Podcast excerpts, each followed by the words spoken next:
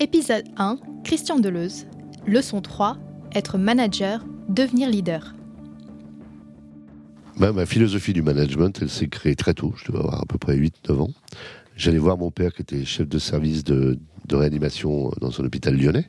Et donc il avait une centaine de personnes euh, dans l'organisation, hein, traitant de sujets euh, plus sérieux ou plus difficiles encore que ceux qu'on peut être amené à traiter toi ou moi, puisque c'était les malades entre la vie et la mort.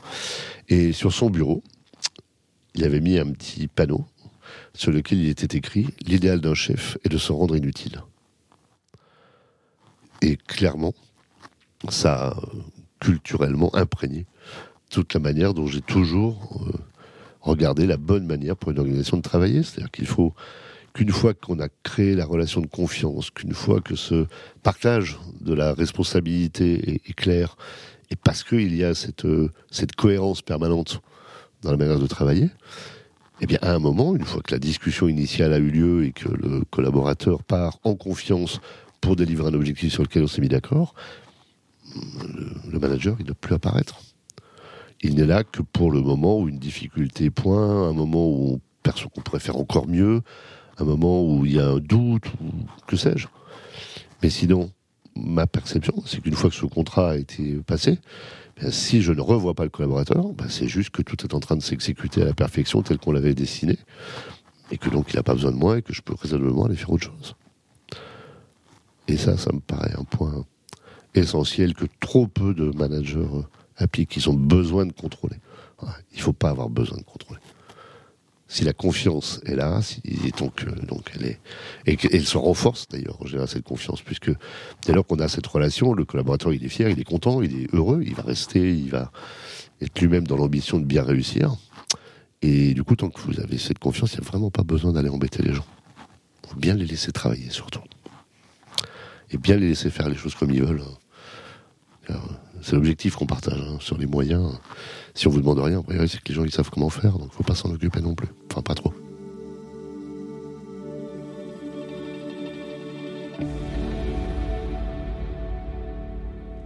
Le manager, c'est la personne qui s'occupe au quotidien de ses collaborateurs, qui est euh, à leur écoute, euh, qui est dans l'échange, qui euh, s'occupe de les aider à délivrer au, mieux la, performance pour laquelle ils sont, euh, ils sont taillés. C'est celui avec lequel on aura cette discussion autour des objectifs, euh, avec qui on va faire naître la relation de confiance.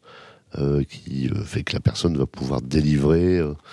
c'est une personne qui donc écoute son collaborateur et l'aide à, à, aller au à être suffisamment ambitieux parce que suffisamment confiant dans le fait qu'il sera soutenu, accompagné, qu'on va l'aider à grandir, enfin, etc. Puisque évidemment tout ça, c'est lié. Le leader, c'est qui peut ou pas du coup être la même personne, mais la plupart du temps les leaders euh, managent, mais, mais pas forcément après tout. Sur certains projets, on peut très bien imaginer que le leader, il manage rien du tout. Il est là, il coordonne, il est, euh, enfin voilà.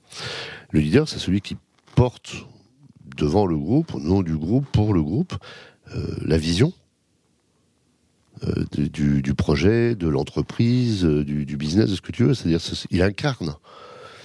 Il est celui que les autres regardent quand ils doutent pour savoir s'ils sont ou pas dans la bonne direction par rapport à l'objectif collectif qu'on s'est fixé, par rapport à l'ambition collective, par rapport euh, à la définition des moyens euh, qu'on s'est donnés, et, qui fait qu'à la fin, ben, on va s'interroger est-ce que oui ou non on est euh, en ligne, est-ce que oui ou non on est là où là où on avait décidé qu'on serait ensemble.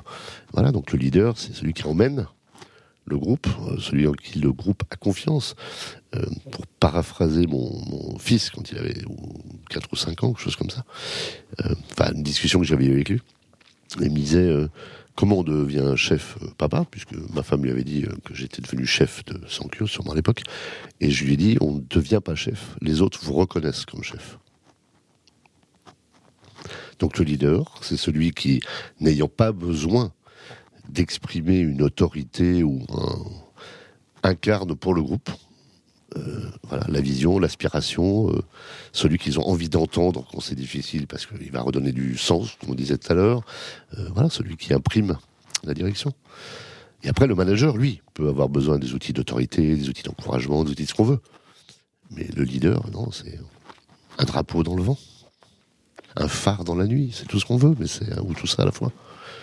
Ah je suis convaincu que les, les, les grands leaders ont compris que on performe bien quand les gens sont en confiance.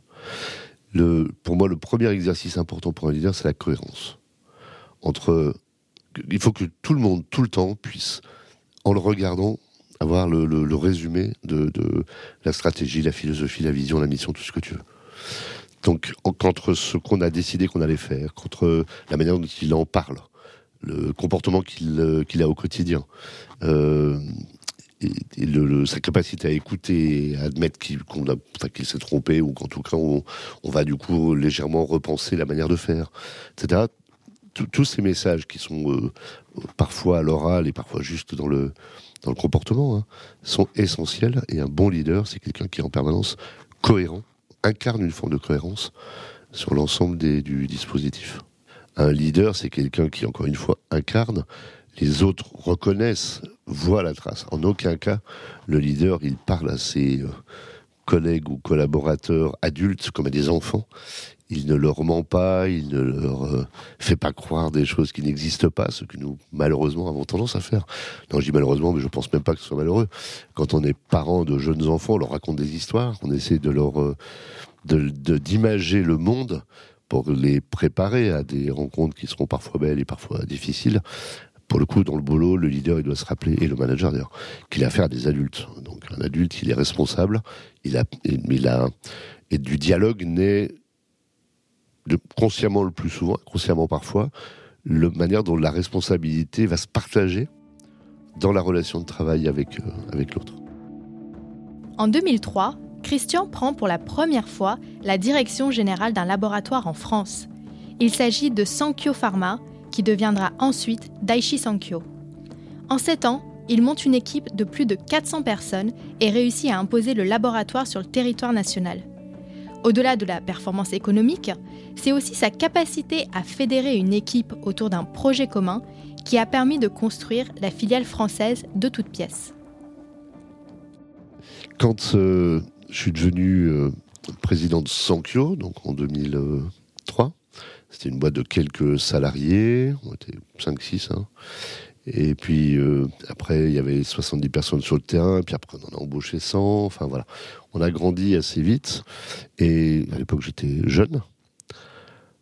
Et pour une raison que j'ignore, lors probablement de mon premier euh, euh, discours, je sais pas, peut-être pas le bon mot, mais enfin en tout cas de ma première présence sur scène devant probablement les 120 ou 130 premiers collaborateurs de l'organisation, dans lequel je leur parlais de ma vision, de ce que j'espérais qu'on allait faire ensemble, de comment on allait s'organiser. Euh, j'ai terminé cette présentation par Que la force soit avec vous, plagiant honteusement Star Wars.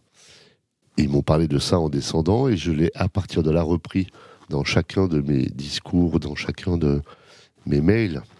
Et c'est devenu une sorte de rhétorique qui incarnait le fait le être ensemble, le fait qu'on appartenait bien, clairement, puisque du coup, ça, une fois la force soit avec vous, la force soit avec nous, enfin voilà, qui est devenu l'incarnation de notre vivre, travailler, regarder euh, ensemble. Et, encore maintenant, dix ans après, ou douze ans après que j'ai quitté euh, cette organisation, euh, quand mes anciens collègues ou collaborateurs m'écrivent, ils terminent toujours par et que la force soit avec toi ou que la force soit avec nous, etc. Donc euh, voilà, un petit qui montre que ça veut dire que enfin, je crois que la démonstration de cohérence que j'ai eue dans chacun des gestes que j'ai pu accomplir ou des, des échanges que j'ai pu avoir avec eux au cours des sept années où j'ai dirigé la boîte, eh ben, c'était pour eux cohérent avec cet instant fondateur du que la force soit avec vous, que la force soit avec nous quand on se débat, c'est parce qu'on a mis en place une organisation ou qu'on a des idées compliquées, mais si on a une idée, simple et que l'organisation qu'on met en place pour la soutenir ou la supporter est acceptablement bonne, on va dire, euh, alors on peut être cohérent et on peut gagner en force euh, chaque jour. Ça marche comme avec des équipes de sport, c'est la même chose. Hein.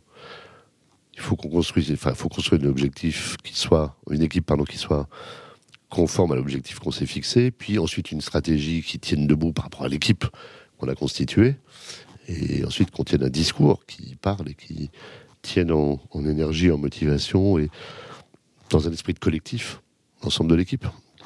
Et on voit bien que donc le nombre de talents qu'on additionne ne fait pas le succès et qu'à l'inverse, il y a de temps en temps des équipes qui sortent avec euh, des talents peut-être un peu moins, mais mieux organisés et une stratégie qui a été mise en œuvre qui correspond mieux aux forces de cette équipe et un discours qui fait que l'équipe adhère euh, avec les, je sais pas, avec les supporters par exemple ou la ville dans laquelle ils sont, euh, voilà, qui sont galvanisés, portés par euh, quelque chose qui du coup les rend fiers, qui fait que l'idée qu'ils se font de leur mission à atteindre est, plus grande qu'eux. Et je l'aurais dû le dire bien avant, mais finalement c'est ça le, le vrai sujet. Il faut que les gens, quand ils viennent, quand ils sont dans une organisation, qu'ils travaillent dans une équipe, il faut qu'ils aient l'intuition d'abord et puis la confirmation tous les jours qu'ils concourent à quelque chose qui est important. Que ce qu'ils font serait important. C'est important dans l'objectif final, c'est important dans le quotidien, c'est important pour le succès, c'est important. Euh, voilà. En ce qui le concerne, c'est important pour que les malades aillent mieux, pour que leur famille euh, s'organise mieux, pour que le, le système de santé explose pas. Enfin, il y a mille raisons pour lesquelles ce que nous faisons est important. Pour conclure cette leçon, Christian nous livre sa méthode, ou plutôt sa recette magique, pour construire son leadership lorsque l'on arrive dans une nouvelle entreprise. Prenez note, ces conseils sont des pépites. Le premier point, si tu en as l'occasion, c'est du coup de rencontrer les gens avant d'être en poste, dans la période où tu vas arriver, pour les écouter. Est-ce que ce que tu dois leur amener est une amélioration objective de ce qui est C'est pas un autre projet qui serait celui que que tu aurais envie. Enfin, voilà, si c'est neuf, tu fais ce que tu veux, mais sur une entreprise qui a quelques années de vie, une culture, des collaborateurs et des résultats, euh, tu vas t'efforcer d'améliorer progressivement les choses et, enfin, tu vas construire la transformation de l'organisation puisque il n'est pas exclu sinon que les gens ne comprennent pas bien comment et pourquoi tu, leur proposes un changement radical. Donc si, la situation n'est pas catastrophique. Donc voilà, prendre le temps d'écouter les gens, puis, sans jamais euh, rompre avec ce à quoi toi tu crois, mettre en perspective les forces, ce que les gens ont construit dans l'organisation, avec la trajectoire, ce qui va te permettre progressivement euh, d'amener par touche les améliorations sur les sujets qui te paraissent les plus importants. Donc écouter et ensuite mettre en œuvre, alors sans faillir pour le coup, par contre. Faut pas dire des trucs, mais les trois trucs que tu vas dire que tu considères comme étant essentiels, il va vraiment falloir que ça arrive. Sinon, c'est là que tu te perds et que les gens ne voient plus pourquoi tu es là et quelle valeur ajoutée tu apportes. Merci d'avoir écouté cette leçon du podcast Mentor. Pour continuer à suivre l'actualité du secteur de la santé et découvrir des portraits de décideurs, nous vous encourageons à faire un tour sur le site de Pharmaceutique. Si cet épisode vous a plu, n'oubliez pas d'en parler à vos amis, à votre famille ou à vos collègues. Nous pouvons tous apprendre et être inspirés par les grands leaders de la santé.